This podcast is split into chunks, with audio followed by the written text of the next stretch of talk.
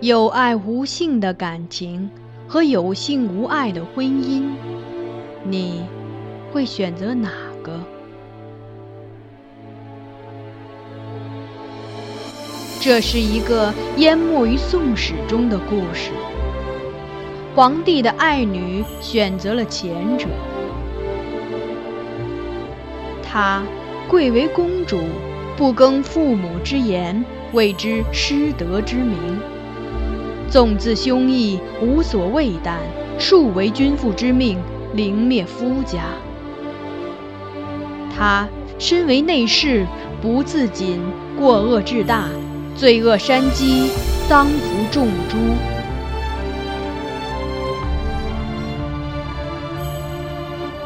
香雾，桃源路，万里苍苍，烟水暮。留君不住，君须去。秋月春风闲度，桃花凌乱如红雨，人面不知何处。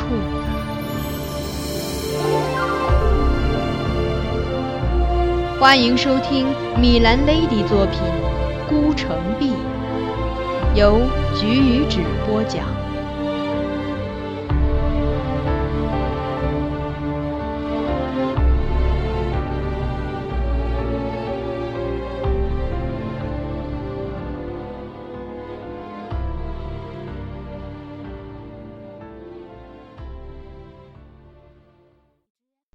绝句。这次抬棺的谏言未能奏效，金上还是坚持除张尧佐宣徽南院使，不过同时命他出知河阳，因此张氏对朝廷与宫中的影响也有限。娘子们虽然仍不满，但倒也不似以往那样多有怨言。因御史中丞王举正等人连续上书抗争，说对唐介处罚太重。所以，金上把外放唐介的地点改了改，从春州改为相对好一些的英州。十月中，我又从张承照那里听到一个消息：金上命张茂泽护送唐介去英州。我很惊讶，立即去找张先生。那时他正在收拾行装，亦证实了这个消息。官家为何会下这命令？我问张先生。贬放臣子，并无遣中使护送的惯例。张先生告诉我，英州虽不若春州恶弱，但仍处岭南，官家担心唐介水土不服，死于道上，所以命我沿途护送，着意照料，让他平安到任。此刻我更关心的是张先生，岭南山渺水远，世人皆畏其水土，虽名为护送。但张先生将面临的危险并不比唐介少，心中有千言万语，最后却只化为很简单的一句：“先生多保重。”他完全明白我心思，微微一笑：“别担心，我是做了三十多年内臣的人，没那么金贵。”唐介与张先生启程后没几天，金上出人意料的又下了一道诏命。宰臣文彦博罢为吏部尚书、观文殿大学士，知许州。有人说这是文彦博因登弄锦事不敢安于相位，故自己请辞，金上顺势答应。也有人说这是金上在贬放唐介之时就做的决定，争执的双方均罢之，以示公允。无论是怎样，效果都不错。平息了诸臣关于宰臣交接后宫的议论，世人皆赞陛下英明。一日，我随公主去福宁殿见金上，彼时皇后也在，正与他垂目同赏案上的一幅画。行礼之后，公主兴致勃勃的也过去看，一见即睁大了眼睛：“是唐介！”我略微靠近，抬目望去。发现那上面画的果然是唐介的头像。徽柔也认得他。金尚问：“嗯，不是。”公主忙否认，手指画卷上的字，说：“画上写了他的名字。”金尚一笑，对皇后说：“这次选的花带诏不错，据说也只见过唐介两次，竟会的颇为神似。”公主很好奇地问父亲：“爹爹让人绘唐介头像，是准备挂在天章阁吗？可是听说他的官很小呀。”天章阁中挂着国朝历代名臣头像，但以唐介的官位品阶。显然是无资格入选的。金上笑而不答，换了名进士过来，一顾唐介头像，吩咐道：“把这画送到宁华殿，让贵妃挂在阁中。”我于一旁听着，面上虽不会流露任何情绪，心下却是暗暗称奇，几乎怀疑那日在垂拱殿所见皇帝怒责唐介的景象是错觉。而这之后，皇后微笑着向金上表达了她关于唐介的一点意见。陛下英明仁厚，爱惜言官，虽问了唐介无礼犯上之罪，但仍加其忠直，既为其画像，又特遣中使护送，力保其周全。但台谏官贬处向来无此体力，一旦唐介因双陆之病死于道路，四海广远。此中真相又不可加之户晓。倘若死讯传来，臣民一及唐介死时有陛下所遣之人在侧，恐怕有人会就此妄自猜疑，图使朝廷覆谤于天下，或将有损陛下清誉。金上思忖片刻，然后笑了笑。亦有两位臣子这样跟我说。既然皇后也想到了。可见这点顾虑确有道理。他很快下旨，命人追回行至半途的张茂泽，而此后唐介也平安到任，任职仅月余。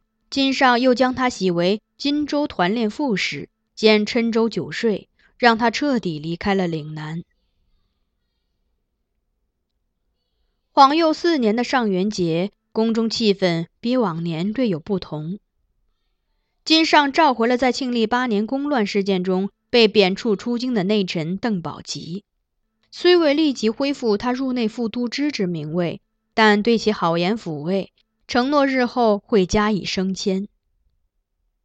邓宝吉原是真宗朝老内臣，为人和善温厚，在宫中人缘颇佳，与张维吉、张茂泽、裴香等人皆为好友，而他另一旧友。已致仕的内臣孙可久闻讯后，亦从宫外赶来与其相聚。上元节午宴上，金上特赐几位老内臣坐，宴罢赐茶汤，留其闲谈。因邓宝吉此前曾任颍州兵马前辖，而欧阳修前两年移之颍州，两人多有往来，故金上频频问他欧阳修之事。邓宝吉一一回答。还让人取来笔墨，写下一些记得的欧阳修新进诗作给金上看。金上阅后接赏不已，又唤过公主，让她留心品读。以后的话题就集中于诗词上。除裴香外，孙可久也是个善吟咏、有诗名的风雅内臣。与宫中最常见的宦官不同，他复性恬淡。对钻营与晋升并无兴趣，才于五十即起致仕，而今出宫外居，都下有居地，堂北有小园，城南有别墅。每逢良辰美景，便以小车载酒，悠游自适。读完欧阳修诗作，金上笑对孙可久说：“听说孙翁出宫后，常与名士唱和，可否也赐新作一官？”孙可久忙称不敢，又道：“今日臣入宫，先往禁中走了一圈，看了看诸阁门前的春帖子，阅后实在汗颜。学士们诗作实乃字字珠玑，佳句频出，尤胜前几年。臣纵湖州过几首歪诗，此刻也全都被吓回去了。”裴香闻言笑道。孙先生过谦了，不过今年春帖子确实好看，皆因官家开恩，把前些年外放的文臣召回好几个，故春帖子家具也增了不少。孙可久顺势感叹皇恩浩荡，金上捋须浅笑道：“奉承话就不必说了，孙翁难得入宫，今日就为朕写副春帖子吧。”孙可久想了想，又看看身后站着的裴香养子裴恒。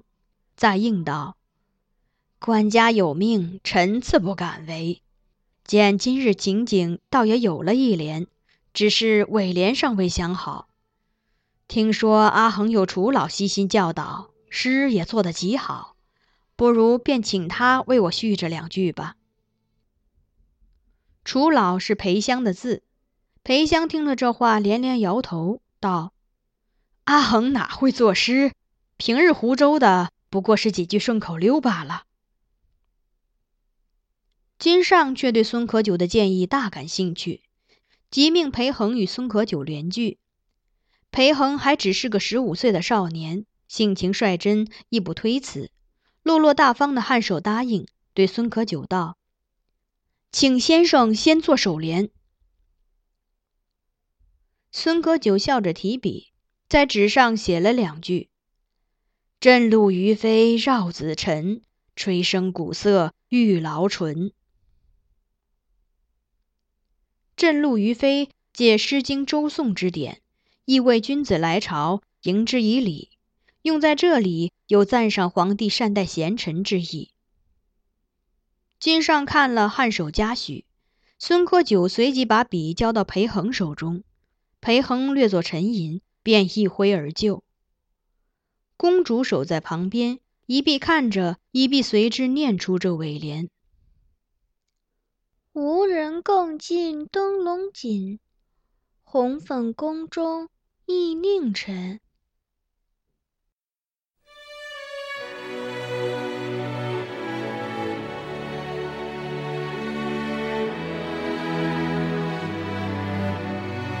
您刚才收听到的。是橘子播讲的有声小说《孤城闭》，欢迎继续收听。